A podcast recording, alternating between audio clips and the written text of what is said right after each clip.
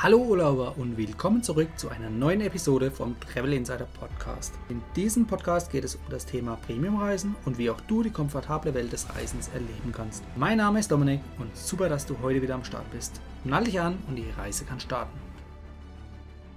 Wir kennen sie als Buchungsplattformen für Hotels und Unterkünfte und heute schauen wir mal hinter die Kulissen und fragen uns, wie das Ganze hinter den Kulissen funktioniert wer und wie viel Geld damit verdient wird und welche Vorteile auch auf uns Reisenden warten. Dazu habe ich heute einen Experten an meiner Seite. Er ist Thomas Müller und ist Experte und unterstützt die Hotellerie bei der digitalen Transformation. Willkommen, Thomas, bei mir im Podcast. Ja, hallo, vielen Dank für die Einladung. Ja, sehr gerne. Ähm, ich habe dich jetzt kurz umschrieben mit ähm, Experte für digitale Transformation von Hotels. Das ist so richtig, oder? In einem Satz zusammengefasst? Ja, in einem Satz ist das äh, richtig zusammengefasst. Und das kommt mit äh, 40 Jahren Erfahrung in der IT- und Softwarebranche ja. und 20 Jahren Erfahrung in der Hotellerie, sowohl in den Quellmärkten als auch in den Destinationen äh, und in der Hotel äh, Operation. Ähm, da kommt da so ein bisschen was zusammen. Ja, ja, das hört sich nach sehr, sehr viel Erfahrung an und genau sowas schätze ich auch hier bei mir im Podcast, dass man einfach da wirklich ähm, ja aus der Praxis auch ein bisschen erzählen kann. Und das heutige Thema ist ja im Prinzip die äh, Buchungsplattform. Da gibt es natürlich diverse auf dem Markt. Eine große, die äh, kennt jeder, wenn man irgendwie eine Straßenumfrage machen würde, Booking.com, das ist irgendwie in aller Munde gefühlt. Und ähm, jetzt könnte man natürlich auch meinen, dass die Hotels da stark profitieren, weil sie einfach mehr Sichtbarkeit haben und damit mehr Umsätze machen. Aber die Frage ist, ist es wirklich so? Also wir müssen es vielleicht ein bisschen äh, aus der Vergangenheit betrachten, wenn man 10, 15 Jahre zurückgeht. Ähm, da haben sich die Gäste begonnen zu digitalisieren. Mhm. Ähm, die Reisen wurden mit weniger Pauschalreisen, weniger Gruppenreisen, mehr Individualreisen und damit kam natürlich auch die digitale Suche und damit kamen auch eben diese digitalen Plattformen wie Booking, Expedia, Agoda und eben viele andere. Und am Anfang waren die Hotels natürlich begeistert vielleicht neue Marktsegmente, neue Märkte damit ähm, erobern können und damit ähm, neue Gäste. Mhm. Gleichzeitig hat es aber auch dafür gesorgt, dass die Hoteliers, ich sage mal in Anführungsstrichen, ein bisschen faul wurden äh, und haben sich äh, praktisch auf diese Plattformen verlassen und haben ihre eigene digitale Welt praktisch nie entwickelt. Und so mhm. haben wir mhm. heute eine Situation, wo der Gast 100% digital ist digitale Dienste von den Gastgebern und auch den Destinationen erwartet, die aber zeitlich nie aufgeholt haben. Das heißt, sie sind einfach ganz oft vor 15 Jahren stehen geblieben, mhm. Arbeiten immer noch mit äh, 20 Jahre alter PC-basierter Software äh, mit einem Server im Keller, die natürlich schwierig in die heutige digitale Welt integrierbar ist. Nein äh, haben eine Webseite, die nicht ordentlich gepflegt ist, kümmern sich nicht um ihre Reputation, kümmern sich nicht darum, dass sie vernünftig sichtbar sind. Und so sind sie im Prinzip abhängig mhm. geworden mhm. von diesen Plattformen, denn der Gast sucht diese digitalen Dienste und Dienstleistungen und bekommt sie bei den Hoteliers oder den Destinationen und Tourismusverbänden halt nicht. Also geht er ganz einfach aus Bequemlichkeitsgründen zu all diesen Plattformen, nutzt diese und bucht dann natürlich dort. Und das hat sich heute, ich sag mal, zu so einer gewissen Hassliebe entwickelt, ähm, wo man sagt, ja, die sind toll und ich brauche die eigentlich, weil ich habe ja selber nichts gemacht. Ich müsste eigentlich was machen, aber ich glaube, das ist teuer und ich glaube, das ist kompliziert und deswegen mache ich es nicht. Und gleichzeitig beschweren sich aber darüber, dass die Kosten immer mehr steigen und sie immer mehr in dieser Abhängigkeit ja. sich befinden, die eben heute nicht mehr wirtschaftlich nachhaltig sind für die Hotels.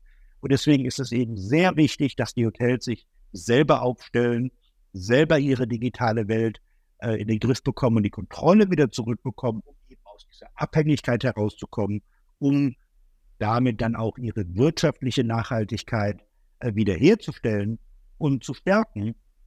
Und das ist umso mehr relevant, äh, nach der Pandemie und der Polikrise äh, durch die Inflation, die Kostensteigerungen in den Bereichen Energie, Lebensmittel, Personal etc. Ähm, denn am Ende des Tages heißt es ja immer noch, im Einkauf liegt der Gewinn. Und so wie ich die Buchung ja einkaufe, mhm. definiere ich natürlich auch als Hotelier, wie viel Gewinn ich damit mache. Absolut. Und am Ende vom Tag geht es ums, ja, ich sag mal, nackte Überleben. Ne? Also die, der, der Wettbewerb ist definitiv da. Äh, alle versuchen, sich ein Stückchen vom Kuchen zu nehmen. Und äh, ja, am Ende muss jedes einzelne Hotel für sich auch schauen, dass es überlebensfähig bleibt. Also du sagst, die Kosten steigen. Ähm, es gibt immer irgendwie weniger Umsatz oder weniger Gewinn. Und das muss man irgendwo in Einklang bringen, ja, um sein eigenes Überleben sichern zu können. Naja, du hast ja jetzt nach der Pandemiezeit hattest du Situationen, wo teilweise die Hotels überlaufen wurden. Die mhm. hätten jedes Zimmer zweimal verkaufen können. Mhm. Das war so ein bisschen der Pandemie-Eskapismus. Wir wollen ja. jetzt alle raus. Ähm, wir hatten jetzt eine kurze Zeit so ein bisschen den Endzeit-Eskapismus. Also wir wollen so lange, wir wollen noch mal raus, solange wir das noch können. ähm, das hat natürlich für gute Auslastung gesorgt. Im Umkehrschluss bedeutet das natürlich wieder, die Gastgeber haben gesagt, ach, es läuft ja ganz gut, ich brauche ja nichts machen. Ja, ja? ja. Aber das hilft natürlich nicht weiter. Und das ist leider ganz oft so. Die, die Hoteliers haben ja acht bis zehn verschiedene Berufe am Tag. Mhm. Vom Koch über Rezeptionist und Kellner und äh, Klempner und Schreiner und weiß ich nicht was alles. Und das ganze Digitale überfordert sie halt da oft. Und da habe ich nicht auch noch Zeit dafür. Ja, klar. So. Und dann leben sie mehr oder weniger von Tag zu Tag, ohne aber sage ich mal, wirklich strategische äh. Entscheidungen zu treffen, die das Unternehmen auch nach vorne bringt und langfristig nach vorne bringt. Und in dem Kontext ist es auch so, ja, man bekommt Buchungen über die Plattform, ja, man beklagt sich über die Kosten, äh, wenn man sie denn wirklich bewusst hat. Mhm. Und das ist, was ich bei ganz vielen Hoteliers erlebe, dass ihnen die eigentlichen Kosten gar nicht bewusst sind ähm, weil es gar kein Finanzcontrolling gibt. Und dann mhm. das Finanzcontrolling ist der Girokontoauszug, da ist Geld drauf gut, da ja. ist kein Geld drauf schlecht, ja. müssen wir was machen. Ja, aber das eigentliche Bewusstsein, was das insgesamt kostet, und wir nennen, da, wir nennen das Total Cost of Distribution oder Gesamtkosten der Vertriebskette, ähm, das muss man sich mal zerlegen in einzelne Details. Ne? Natürlich, das Hotel sagt, ich zahle 12% Provision. Alles klar. Das variiert auch 12 bis 15 Prozent, mhm. je nachdem, welches Hotel und Destination. Diese 12 bis 15 Prozent sind aber vom Bruttopreis, den der Gast bezahlt. Also, also inklusive Mehrwertsteuer. Ja. ja. das heißt, ich zahle schon mal auch eine Provision für die Umsatzsteuer, mhm. die ich ja trotzdem abführe. Das zweite ist, diese Plattformen haben natürlich alle Kundenbindungsprogramme wie Genius bei Booking oder mhm. äh, OneKey bei Expedia. Und das bedeutet nichts anderes, als dass die Kunden der Plattformen an die Plattform gebunden werden, um dort mehr Umsatz zu machen. Und dafür 10, 20 oder 30 Prozent, je nachdem, welches Level der Genius-Kunde dort ist, nochmal als Rabatt bekommen. Mhm. Jetzt sollte man ja meinen, naja, das ist ja ein Kundenbindungsprogramm der Plattformen. Also bezahlen auch natürlich die Plattformen diese Rabatte und das ist eben nicht so. Und das ist, was auch viele Gäste überhaupt nicht wissen, sondern diese 10, 20, 30 Prozent vom Brutto zahlt zu 100 Prozent das Hotel. Mhm. Das heißt, ich habe nicht nur die 12 Prozent oder 15 Prozent Provision, ich habe jetzt auch noch die 10, 20, 30 Prozent ähm, Kundenbindungsrabatt, den der Gast bekommt. Wahnsinn, ja. Und das ist genau der Dann, Grund, dass wir heute einfach drüber sprechen, dass wir einfach mal wirklich transparent aufzeigen, was steckt denn da an der Kostenstruktur dahinter. Sehr interessant. Genau. Und damit ist es ja nicht gegeben, sondern ich habe die Provision, ich habe das mhm. Nutzprogramm.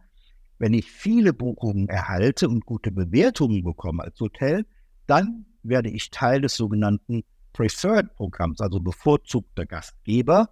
Und ja. man erklärt, man wird häufiger oder besser angezeigt, in Kampagnen eingebunden, etc. etc. Das ist aber nicht transparent, wenig nachprüfbar, aber es kostet nochmal 10 Prozent vom Brutto, wenn man das einschaltet. Okay. Ja. So, wenn ich das jetzt zusammenrechne, dann habe ich die 12 Prozent sag mal, Mittel 20 Prozent, bin ich bei 32 Prozent. Jetzt bin ich nochmal 10 Prozent preferred, bin ich bei 42 Prozent. Und wenn ich eingeschaltet habe, dass der Gast mit der Kreditkarte direkt äh, mit der, bei der Plattform bezahlt, kommen nochmal 3 Prozent oben zu. Mhm. So. Und wenn ich dann sehe, wenn ich das mal alles zusammenrechne, dann habe ich eine Rate von 100 Euro. Und wenn ich meine Zimmergestellungskosten, die ich jetzt mal mit zwischen 35 40 Euro rechne, äh, betrachte, dann bleiben 20 Euro unten über. Mhm. So, das bedeutet, wenn ich das von unten nach oben rechne auf Deckungsbeitragsbasis, 60 Prozent bis 80 Prozent meines Deckungsbeitrags gehen an die Plattform. Mhm, Wahnsinn, ja. Das ist wirtschaftlich nicht nachhaltig. Da, mit jeder Buchung, die ich bekomme, verliere ich eigentlich Geld. Ja, ja. Das funktioniert nur dann, wenn ich einen signifikanten Anteil an direkten Buchungen habe und ich so dieses Niveau ausgleichen kann. Und dafür ist es eben wichtig, dass die Hotels selber auch wieder die Kontrolle über ihre eigene Welt haben mhm. und ähm, diese Kosten einfach hier senken können. Das sind Sie aber die harten Kosten, die wir ja. haben. Es gibt noch die Softkosten. Okay, welche verstehen wir darunter? Die soften Kosten sind die, die ich nicht in direktem Geld spüre, sondern die ich anderweitig spüre. In der Regel ist es so, dass man bei den Plattformen keine Kontakt- und Kundendaten erhält. Man kann nur über die Plattform mit dem Gast kommunizieren und hat damit natürlich ein Stück weit die Kundenhoheit verloren. Ja. Das Zweite ist, man verliert an Sichtbarkeit für seine eigene digitale Präsenz und kommt dadurch natürlich immer in größere Abhängigkeit. Warum ist es so? Mit dem Geld, was wir den Plattformen geben, und den Buchungen, die wir darüber generieren, suchen sich die Plattform aus, wo sie wie Werbung machen. Das heißt, die benutzen mein Hotel Markennamen, benutzen meinen Standort und werben damit dann aktiv in Google, Bing und anderen Plattformen mhm. im Grunde ja gegen mich. Denn damit sorgen sie dafür, dass sie immer ganz oben stehen, weil sie sehr viel Geld dafür ausgeben, den Klick abgreifen und meine eigene digitale Präsenz erst weiter unten kommt. Mhm. Das heißt, äh, dadurch habe ich an Sichtbarkeit für meine eigene digitale Präsenz verloren. Ja. Das nächste ist, ich verliere an wichtigen SEO-Inhalten. Das sind die Bewertungen. Wenn der Gast ausgecheckt hat, bekommt er von der Plattform sofort eine E-Mail, schreibe eine Bewertung. Die Bewertung geht auf die Plattform, sorgt dort für relevanten SEO-Content, aber eben nicht für den Hotelier. Und der Gast schreibt nur eine, er schreibt nicht zwei Bewertungen. Ja? ja? Also die, dieser Inhalt geht mir verloren. Deswegen ist es wichtig, dass man diese Bewertung selber akquiriert beim Gast, bevor die Plattform das tut und die Bewertung für sich selber gewinnt, um sie auf seiner eigenen Website und seinem Google Business Profil ähm, zu präsentieren. Und das Dritte, das nächste, nach der Situation, dass der Gast jetzt bezahlen kann bei Booking, zum Beispiel oder auch bei Expedia oder anderen Plattformen, wird die Plattform Vertragsnehmer des Gastes. Das bedeutet, die Rate, die ich praktisch der Plattform zur Verfügung stelle, betrachten die jetzt mal für sich als Nettorate. Mhm. Und wenn Sie Lust haben und meinen, das ist relevant, dafür gibt es Datenanalysen, geben die einfach mal 10, 20 Prozent Rabatt, geben das an Ihre Hunderte oder Tausende von Affiliate-Seiten und plötzlich sieht der Hotelier sein Zimmer günstiger auf allen möglichen Plattformen als auf seiner eigenen Webseite. Mhm. Und dann hat er ein großes Problem.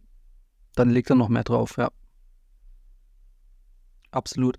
Ja, du hast auch vorhin angesprochen, ähm, äh, SEO oder SEO, das ist im Prinzip die Suchmaschinenoptimierung, dass die Hotels besser bei Google oder den Suchmaschinen allgemein gerankt werden, also sprich weiter oben auftauchen. Und das kann man natürlich organisch aufbauen. Und ähm, ich gebe dir recht, wenn die Plattformen natürlich ein großes Werbebudget haben, weil sie wahrscheinlich eine hohe Marge haben auf ihren Umsätzen, dann ähm, können die natürlich da, dafür sorgen, dass sie in den Suchmaschinen weit oben gelistet werden. Und das ist natürlich dann, so wie du sagst, auch zum Nach Nachteil der Hotels. Jetzt, wenn man mal die Buchungsplattform als reine Plattform betrachtet für eine Durchführung einer Buchung, also der reine, ich sag mal, digitale Prozess, haben die Hotels überhaupt ähm, die Systeme angebunden, dass sie ähm, ja, Online-Buchungen über ihre Website überhaupt ermöglichen können für die Kunden? Oder haben die sich in den letzten Jahren so sehr auf solche Buchungsplattformen verlassen, dass sie gar keine eigene Buchung, außer vielleicht eine telefonische Buchung oder per E-Mail anbieten? Also da ist die Landschaft relativ fragmentiert. Mhm. Die ganzen großen Hotelketten, die Hilton Marriotts, ja. Hyatt's dieser Welt, die sind da natürlich gut aufgestellt. Die haben natürlich hier die nötigen Ressourcen, Mitarbeiter und Skills im Haus, die das alles für die machen. Mhm. Ähm, es geht im Wesentlichen um die ganz, ganz vielen, da gibt es 40, 50.000 in Deutschland, kleinen, mittleren, unabhängigen, familiengeführten Hotels, teilweise in zweiter, dritter, vierter Generation etc., die hier eben nicht so gut aufgestellt sind, weil sie glauben, digital ist teuer, ja. erfordert große Investitionen, was nicht der Fall ist, wenn man das richtig macht.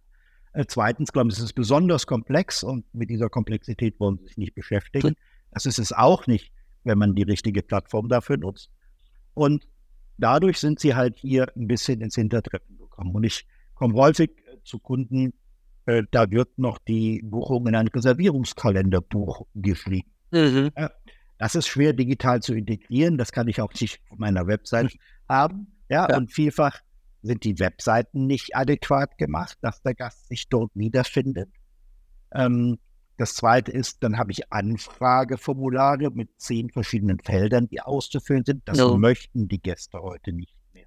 Ja. Oder ich muss anrufen, das möchten die Gäste auch nicht mehr. Oder ich muss eine E-Mail schreiben, auch das möchten die Gäste nicht mehr. Am liebsten die Gäste leben, Genau. Die Gäste leben heute in etwas, das nennen wir das Traveler Mental Model. Ja. Und das Traveler Mental Model ist praktisch so der geistige der Gedenkprozess des, des potenziellen Gastes, des Reisenden. Und der besteht aus den Komponenten Träumen, Planen, Buchen, Erleben und Teilen. Mhm. Im Grunde ist es ganz einfach. Das muss man verstehen, wie so ein Gast auch, sage ich mal, gedanklich funktioniert. Ne, Träumen, sehr emotional, große tolle Bilder, Videos, 360-Grad-Touren, emotionaler Text. Hier wird er eingeladen und mitgenommen, bei uns zu buchen. Da hat er endlos viel Zeit und begibt sich auf 50, 80, Hunderte von Webseiten über Wochen und Monate. Mhm. Dann kommt er in die Planungsphase. Und in der Planungsphase hat er eine Entscheidung, zumindest mal für eine Destination getroffen und plant jetzt, wo wohne ich, wie weit ist das von, wie weit ist das weg, wie viel kostet das, ist das verfügbar, was kann ich da machen und so fort. Hier hat er viel weniger Zeit und da möchte er möglichst alle relevanten Informationen mit so wenig Klicks wie möglich haben. Ja. Wenn er dann in dem Kontext seine Entscheidung getroffen hat, dann kommt sie in die Buchungsphase. Und in der Buchungsphase hat er überhaupt gar keine Zeit mehr. Da möchte er Clickbook Pay, wir nennen das Instant Gratification, also aufs einfachste mit möglichst wenig Klicks diese Buchung abschließen, bezahlen und sich mhm. dann auf den Urlaub freuen. Ja. Und das muss eben die digitale Welt gewährleisten. Und wenn er dann den Aufenthalt erlebt, während und nach des Aufenthalts teilt er dann die Erlebnisse über zum Beispiel Social Media Post oder eben dann die Bewertung. Und dieser Prozess muss jedem Hotelier klar und bewusst sein, denn seine gesamte digitale Präsenz von der ersten Suche über die Webseite, über sein Reputationsmanagement, Social Media äh, und auch sein Hotelsystem müssen im Prinzip genau darauf abgestimmt sein und dann funktioniert das auch. Mhm. Jetzt hört sich das natürlich als gesamter äh, Prozess oder gesamte Struktur auch relativ komplex an.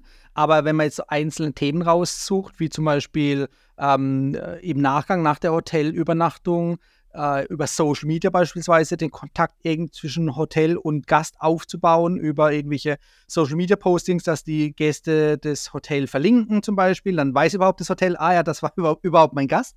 Das ist schon mal eine gute Sache. Oder dann halt auch eben an Bewertungen kommen. Ähm, ich glaube, das ist schon ein, ein, wichtiger und auch, ich sag mal, relativ einfacher ähm, Baustein, weil einfach in der Form es ist ich sag mal, runtergebrochen auf ein, zwei Social Media Plattformen, auf die man sich beispielsweise fokussieren kann. Und dann muss man natürlich aktiv sein als Hotelier und die Gäste, ja, ich sag mal, bespaßen. Also sprich, im Idealfall vor dem Urlaub schon, aber ähm, zumindest dann auch danach und die ganzen ja, Bewertungen vielleicht auch zu posten, um daher äh, für mehr Sichtbarkeit zu sorgen. Da sieht man ja auch einige Hotels, die schaffen das wohl sehr gut, dass sie ähm, auf Social Media beispielsweise auch mit Influencern zusammenarbeiten und dafür natürlich noch für ähm, Aufmerksamkeit sorgen. Aber auch das ist natürlich wieder mit Kosten verbunden, so wie du sagtest. Und äh, das ist am Anfang für einen Hotelier, der noch nie irgendwie was mit zum Beispiel Influencern zu tun hatte, äh, für den ja gar nicht abschätzbar. Was kommen da für Kosten auf mich zu? Wie funktioniert das? Was muss ich tun? Das ist schon sehr komplex. Gibt es ähm, Personen, aber ich glaube, da bin ich bei dir an der richtigen Stelle, die den Hotels hier an der Stelle helfen und einen Fahrplan bieten? Also es gibt natürlich eine unzählige Anzahl Ja. von Beratern, es gibt eine unzählige Anzahl von Agenturen äh, unterschiedlichster Art und Arbeitsweise.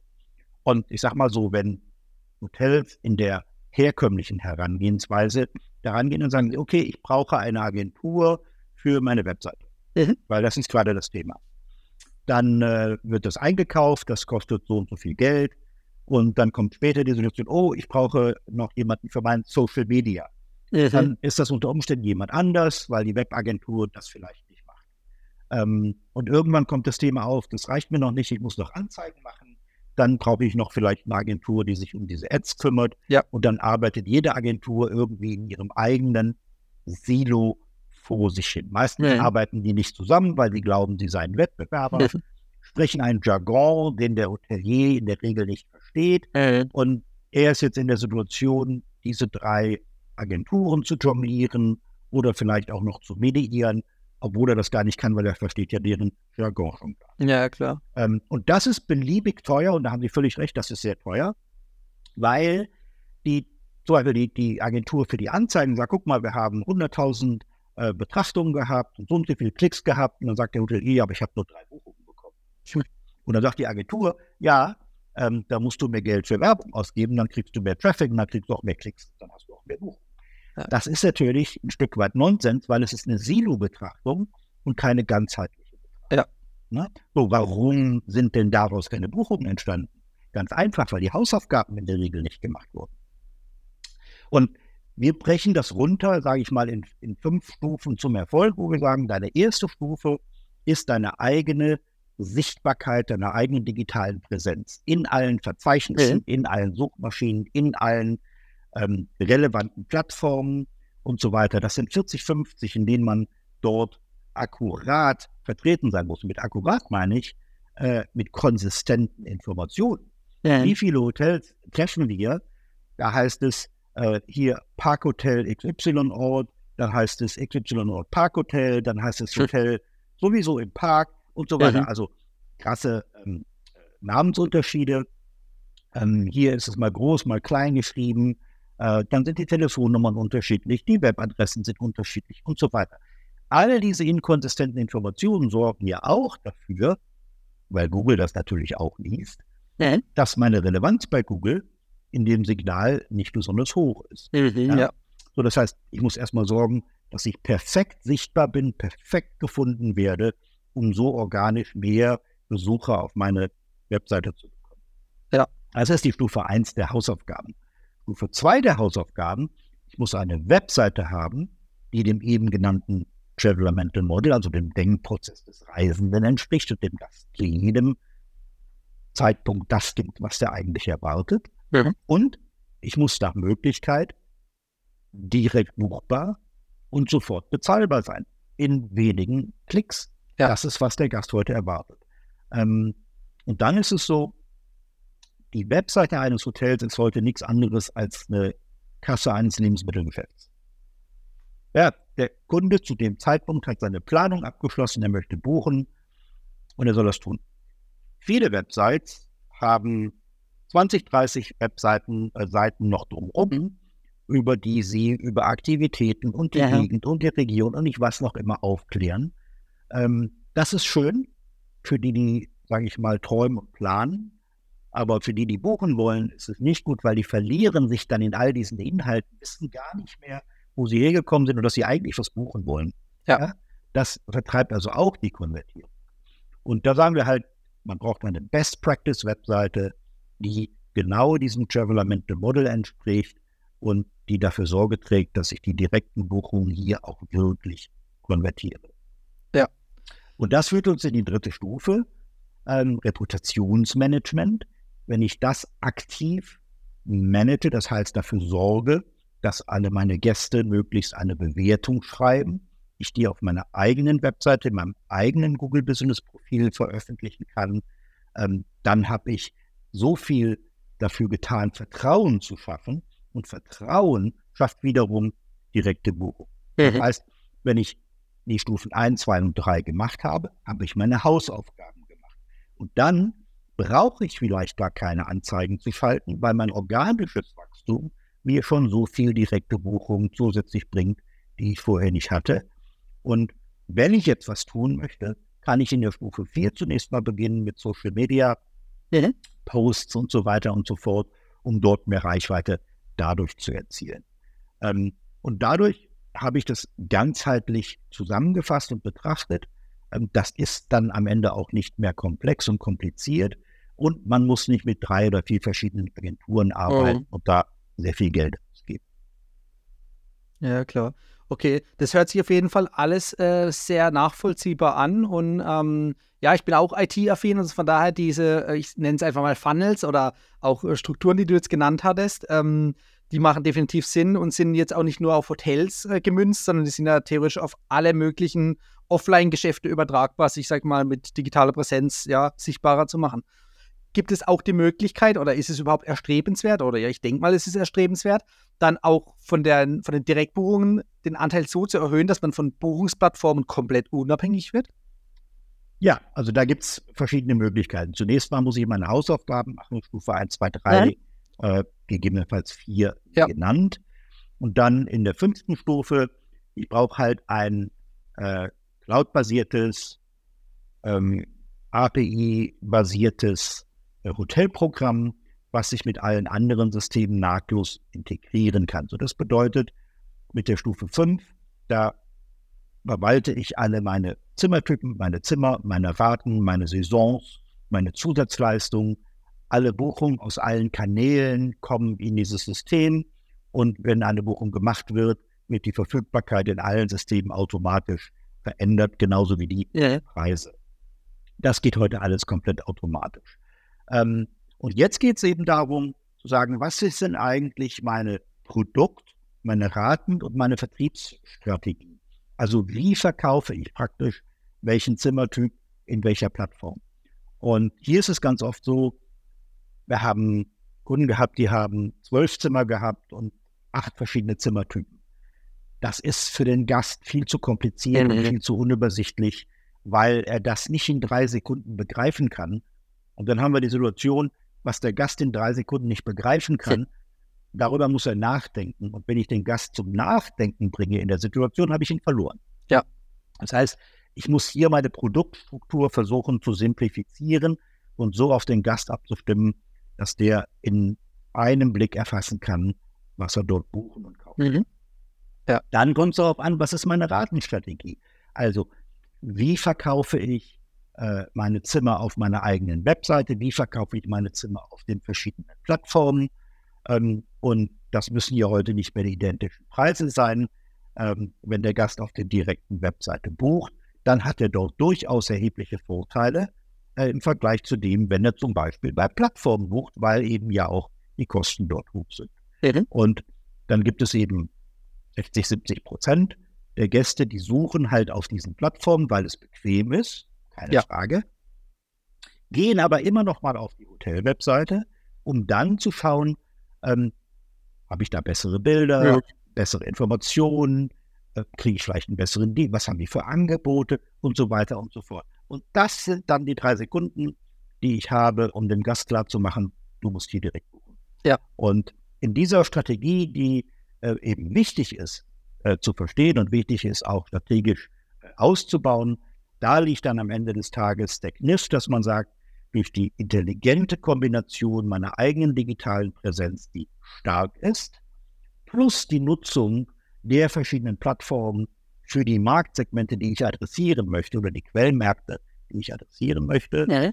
äh, und der entsprechenden Preisstrategie, bin ich in der Lage, meine Auslastung innerhalb kurzer Zeit, sechs, acht Wochen, zu verbessern ja. und auch meine ADR, also meine Durchschnittsrate, um 15 bis 20 Prozent zu verbessern, um damit dann meine wirtschaftliche Nachhaltigkeit wiederherzustellen und oder zu festigen.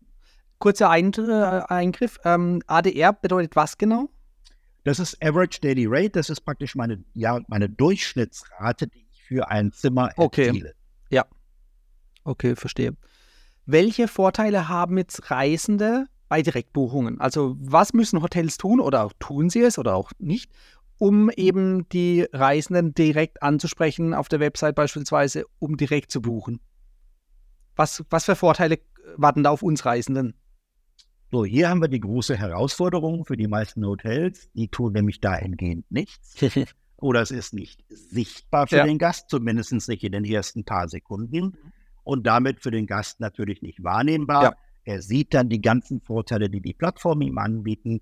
Und damit ähm, verliert der Hotelier natürlich hier einen potenziellen Direktkunden, weil er ihm nicht klar gemacht hat, ähm, was er bei ihm bekommt. Aber in der Regel ist es so, dass man sagt, ähm, Du bekommst den besseren Preis auf der Webseite. Du hast eine bessere Stornierungskondition auf der Webseite. Ja. Ähm, du bekommst ein kostenloses Upgrade in die nächstbessere Zimmerkategorie. Ähm, du bekommst vielleicht eine Flasche Wein aufs Zimmer oder was auch immer. Es gibt, je nachdem, was das, was das für ein Hotel ist, ob es ein Geschäftsreisenhotel ist, ob es ein Urlauberhotel ist, in welche Region es ist, ähm, gibt es verschiedene Dinge, die man tun kann, um den Mehrwert für den Gast ähm, auch klar herauszustellen. Mhm. Und Aber man muss sich als Hotelier damit beschäftigen, ja. muss auch hier, das ist Teil dieser Produktraten- und Vertriebsstrategie, das geht dort in ein, das wird definiert, festgelegt und dann wird es plakativ auf der eigenen Webseite dargestellt, sodass der potenzielle Gast das in wenigen Sekunden ähm, greifen kann. Und der größte Fehler, den Hotels dann eigentlich in der Situation machen können, ist nämlich nichts zu tun. Denn ich habe nämlich auch häufig bei mir in der Community schon die Rückmeldung bekommen, dass sie dann versucht haben, bei den Hotels anzurufen und zu fragen oder per E-Mail, hey, äh, wenn ich bei euch direkt buche, welche Vorteile habe ich denn dann? Und wenn dann kommt äh, keine, dann, äh, ja, dann war es das. Dann haben die ihre einzigste Chance vertan, weil dann gehen die Reisenden tatsächlich an die Buchungsplattformen und buchen dort direkt. Ja, völlig richtig. Und da kommen wir zum Anfang wieder zurück, weil mhm. die Hoteliers, hier fehlt es einfach an Bewusstsein ja, und auch an Ausbildung, ähm, sage ich mal auf Management-Ebene ja. und natürlich dann auch an die Weitergabe dieses Wissens an die entsprechenden Abteilungen wie Rezeption, Reservierung, mhm. Front Office etc. Ja, und ich meine, ich habe Hotels kennengelernt, die haben mich aufgefordert, bei Booking zu buchen, äh, weil ich nämlich gesagt habe, hey, bei Booking kostet dein Zimmer 95, auf deiner Webseite kostet dein Zimmer 107. Mhm. Das verstehe ich nicht. Ja. Ähm, ich würde gerne bei dir direkt buchen. Und dann hat man mir gesagt, ja, das, Sie wissen auch nicht warum, aber das ist so. Und ja, dann soll ich halt mal dort buchen. Ja? das ist natürlich fatal. Ja, klar. Ähm, äh, aus wirtschaftlicher Betrachtung. Das kann ja nicht sein. Und ähm, da ist halt wahnsinnig viel Ausbildung noch zu leisten, mhm. wahnsinnig viel Bewusstsein zu schaffen bei den Hoteliers, wie wichtig diese eigene digitale Präsenz ist und vor allen Dingen die richtige Raten-, Produkt- und Vertriebsstrategie mit eben dieser digitalen Präsenz zu implementieren. Das ist eben kein Silo, das ist eine ganzheitliche Aufgabe, die man machen muss. Wenn man die aber einmal gemacht hat, dann ist es einfach und dann ist es auch keine Komplexität mehr und es kostet nicht viel, aber es bringt wahnsinnig viel.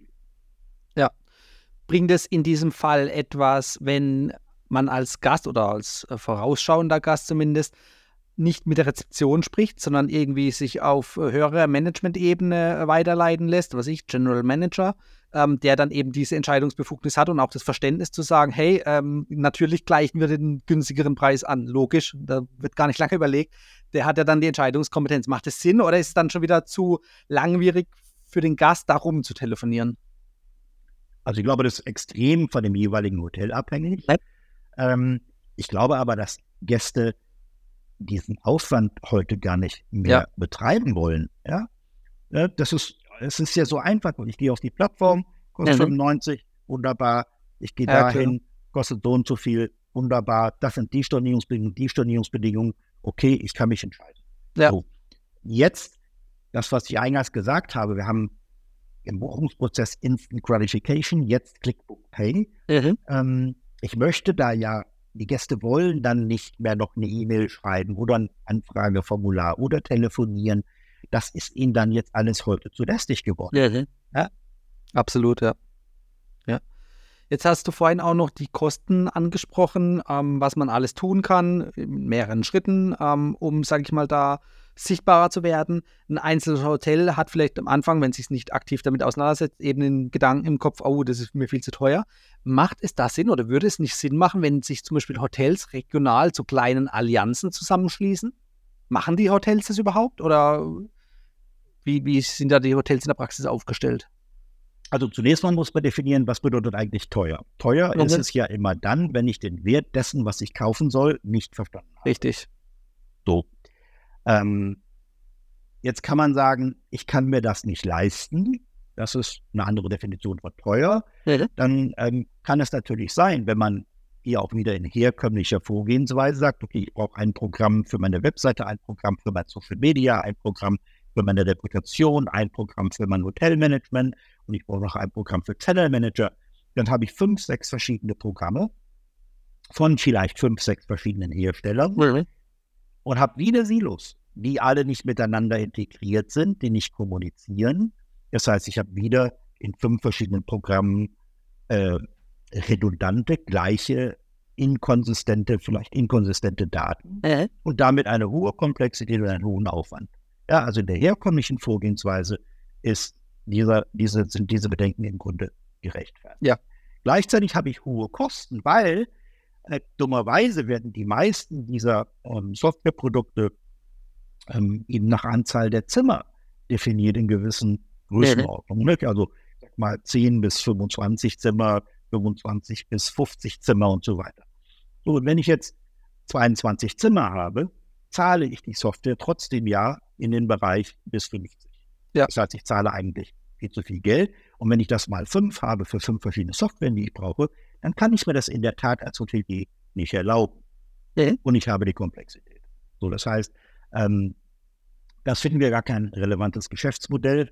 Ähm, wir glauben daran, dass die Demokratisierung von Technologie, digitaler Technologie und die inklusive Verfügbarmachung hier wirklich relevant ist. Und das bedeutet, ich muss eine Preisfindung haben, die mir erlaubt zu sagen, wie viel Zimmer hast du denn? Was ist denn deine jahresdurchschnittliche Auslastung? Ja. Was ist denn deine jahresdurchschnittliche Rate und wie viele Tage hast du geöffnet? Ich habe ja ganz viele Hotels, die haben nur Saisonbetrieb. Mhm. Ja, äh, müssen aber im herkömmlichen Verfahren ein ganzes Jahr für die Software bezahlen. Ja. Und aus diesen vier Parametern äh, können wir jetzt hergehen und sagen, und das ist was, äh, diese ganze Systematik für dich kostet. Äh, und das ist etwas, was er sich leisten kann. Das heißt, ein Fünfzimmerhaus kann sich das genauso leisten wie ein 20- und ein 100-Zimmerhaus. Ja. Und das passt sich natürlich entsprechend an. Ähm, und damit demokratisieren wir ein Stück weit die Technologie ja. und setzen im Prinzip die kleinsten, kleinen, mittleren und unabhängigen Hotels, die alle der Meinung sind, sie können sich das nicht leisten, in die Lage, sich das aber leisten zu können. Und das ja. ohne Komplexität. Ja, okay. Nochmal zurück auf meine äh, ursprüngliche Frage mit den Hotelallianzen. Ähm, macht es dennoch darüber hinaus auch Sinn, sich in Allianzen, ob das jetzt kleine Allianzen von zwei, drei Hotels in einer Stadt sind oder in einem Dorf oder auch regional oder überregional, sich da zusammenzutun und, sage ich mal, geteiltes Leid ist halbes Leid, dass man sich da zumindest auf gemeinsame Webseiten oder gemeinsame Webseiten aufbaut, wo die Region vielleicht ein bisschen inhaltlich hervorhebt, um da die Sichtbarkeit für die Region zu schaffen und von dort aus natürlich dann auch auf die einzelnen Hotels. Wie ist da so deine Erfahrung? Absolut. Ich bin ein absoluter Verfechter davon, äh, diese Kollaboration mhm. ähm, zu betreiben, denn dieser fragmentierte Markt sorgt hier für eine ganze Menge Herausforderungen. Ähm, wir haben das vielfach ähm, angestrebt in verschiedenen Destinationen. Äh, wir haben das auch in bestimmten Destinationen umsetzen können. Oftmals sind es aber persönliche Befindlichkeiten oder man betrachtet die benachbarten Hoteliers als Wettbewerber mhm. etc. Ich erinnere mich, in Zeiten der, der großen Personalnot, noch zwei Jahre zurückliegend, äh, in einer kleinen Destination mit nur 15 Häusern, habe ich gesagt, Leute, gründet einen Personalpool und teilt die Leute unter euren Häusern individuell auf, mhm, ja. so wie ihr sie braucht und wie ihre Öffnungs- und Ruhetage entsprechend sind. Ähm, das ist an, am Ende des Tages an Emotionen und persönlichen Egos der einzelnen Häuser gescheitert. Ja. ja. Auf der anderen Seite, glaube ich, ist die Aufgabe der Tourismusbüros, Tourismusverbände, die für die Vermarktung der Destination verantwortlich sind, ähm, Sorge zu tragen, dass es ein Destinationsökosystem gibt. Denn ja. das Hotel ist ja nicht alleine. Ja, also wir sprechen heute hier von einer 360-Grad-Gastwelt. Mhm. Und in dieser 360-Grad-Gastwelt ähm, zählt natürlich die Unterkunft, die Sehenswürdigkeit, die Aktivitäten, die Erlebnisse, die Restaurants, äh, vielleicht mhm. sogar der Handel, die gehören ja alle in dieses Ökosystem und die gehören auch alle ähm, in diesem Ökosystem miteinander verbunden. Ja. ja. Nur das heißt, es ist die Aufgabe der Tourismusverbände, hier Sorge zu tragen, dass dieses Ökosystem gebaut wird. Das bedeutet nämlich, dass alle in diesem Ökosystem in idealerweise digitalisiert sind und dem Gast das geben, was er möchte, dass ich zentral offene Daten und Geschäftstransaktionen habe, die alle anderen in diesem Ökosystem nutzen können. Und damit kann ich zum Beispiel destinationsweite Kundenbindungsprogramme mhm. Äh, ja. betreiben. Ne? Wenn du hier im Hotel hast, hast du fünf Punkte, die kannst du beim Gastro wieder einlösen. Ja. ja? Und als Ergebnis hat das Tourismusbüro oder die Destination an Market Intelligence Dashboard, wo sie äh, Nachfrageinformationen aus den Suchen, den Webseiten, den Social Media und wie auch immer bekommen und sieht, wie ist denn eigentlich meine Sichtbarkeit? Wie ist denn eigentlich meine Reputation in der Destination? Und was müssen wir hier tun? Und kann dann informierte Entscheidungen treffen, wie sie die Destination digital nach außen vermarktet. Ne? Und das ist ein richtiger Mehrwert für so eine Destination. Und das äh, funktioniert wahnsinnig gut, denn das Destinationsportal, was am Ende natürlich daraus entsteht, beinhaltet ja jetzt alle Anbieter in dieser Destination, in dieser 360-Grad-Gastwelt. Und damit entsteht praktisch das eigene Portal, auf dem auch alle die natürlich buchbar sind. Ja. Und das bedeutet, da kommen Buchungen direkt in die Destination. 100 Prozent des Geldes verbleibt in der Destination mhm. und steht den Unternehmen, den Gastgebern, den Menschen in der Destination zur Verfügung. Und das sorgt für die relevante wirtschaftliche Nachhaltigkeit. Ja. Warum ist es wichtig? Wenn ich die wirtschaftliche Nachhaltigkeit meiner Gastgeber oder Anbieter und damit der Destination nicht wiederherstelle oder nicht stärke, dann fehlt mir das Fundament für alle anderen Nachhaltigkeitsaspekte und ob das ökologische oder soziale oder kulturelle sind, sei dahingestellt. Die sind alle richtig und wichtig und die müssen gemacht werden. Ja. Aber ohne die wirtschaftliche Nachhaltigkeit habe ich das Fundament dafür nicht. Und das Absolut. heißt, ohne die wirtschaftliche Nachhaltigkeit in der Destination durch digitale Transformation wiederherzustellen, kann ich auch keine nachhaltige Tourismusentwicklung betreiben. Mhm.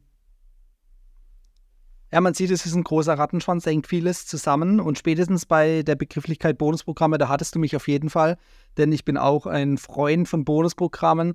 Ähm, und ich sehe das auch als Mittel, um die Loyalität der Leute ja, rauszukitzeln und die Leute an einzelne Hotels, einzelne Destinationen oder sogar einen Hotelverbund zu binden. Ja, also das ja. ist immer eine gute Sache, bei der man als Reisender ja auch profitieren kann. Und zwar nicht nur in einem Hotel, sondern übergreifend in mehreren Hotels. Und das ist natürlich eine gute Sache. Also auch da natürlich da mein Appell an Hotels, schafft irgendwie ein Bonusprogramm und wenn es ein einfaches Stempelbuch ist, damit sich es lohnt äh, für den Reisenden. Ne? Also das ist eine ganz, ja. ganz wichtige Sache. Absolut. Ja. Auch der Reisende das Bewusstsein beim Reisenden muss ja auch mal geschaffen werden. Dass man sagt, guck mal, wenn du über Plattformen buchst, und hier rede ich jetzt nicht vielleicht von Hotels in Deutschland, sondern vielleicht in Schwellenländern, mhm. ähm, wo Tourismus ja noch ein Mandat hat. Ich spreche jetzt mal von Ländern in Afrika zum hey. Beispiel. Da hat Tourismus ein Mandat. Das Mandat ist, Wohlstand zu schaffen durch Ausbildung, Jugend- und Frauenentwicklung und Beschäftigung. Mhm. Ja, in vielen dieser Länder werden 50 Prozent des Bruttoinlandsproduktes oder mehr durch den Tourismus äh, im Prinzip herbeigeführt. Ja.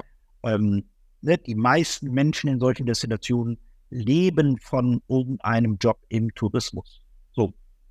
Und wenn dort 60 bis 80 Prozent des Deckungsbeitrags das Land, die Destination gar nicht erst erreichen mhm.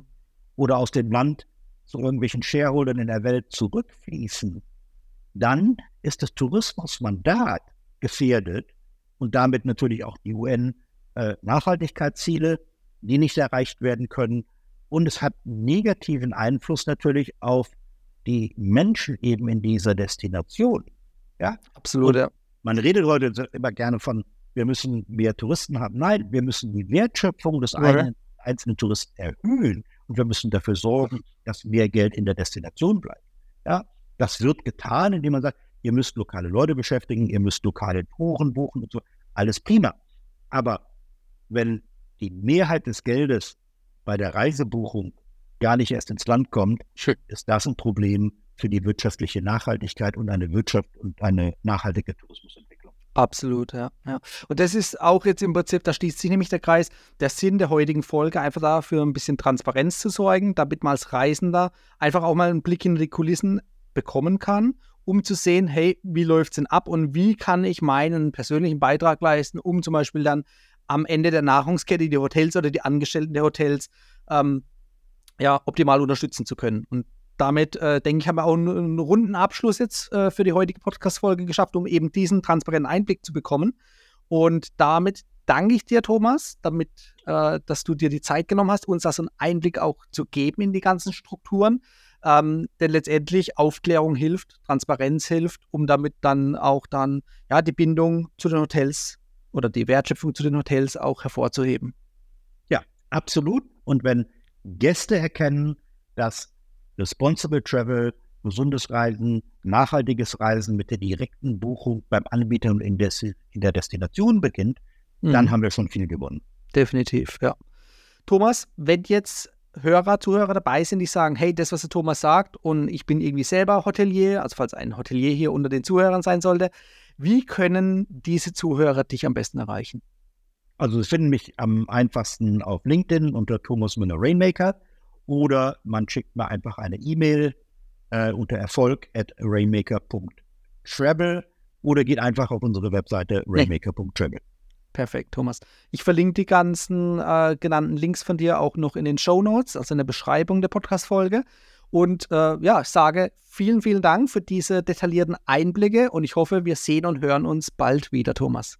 Ja, ich danke auch für die Einladung und dass ich hier ein paar Einblicke geben durfte. Ja.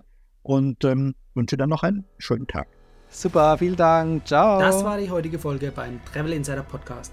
Vielen Dank, dass du heute wieder zugehört hast. Gib mir doch mal Rückmeldung, wie du die heutige Folge fandest. Hat dir diese Folge gefallen, dann abonniere den Podcast und erfahre mehr zum Thema bezahlbare Premiumreisen. Und hinterlasse mir eine 5-Sterne-Bewertung bei iTunes. Ich wünsche dir eine schöne Zeit auf deiner nächsten Reise. Und immer daran denken, auf dem Blog www.travel-insider.de vorbeizuschauen, damit du auch die neuesten Reisedeals erfährst. Bis zum nächsten Mal, wenn es wieder heißt Boarding Completed. Ciao, dein Dominik.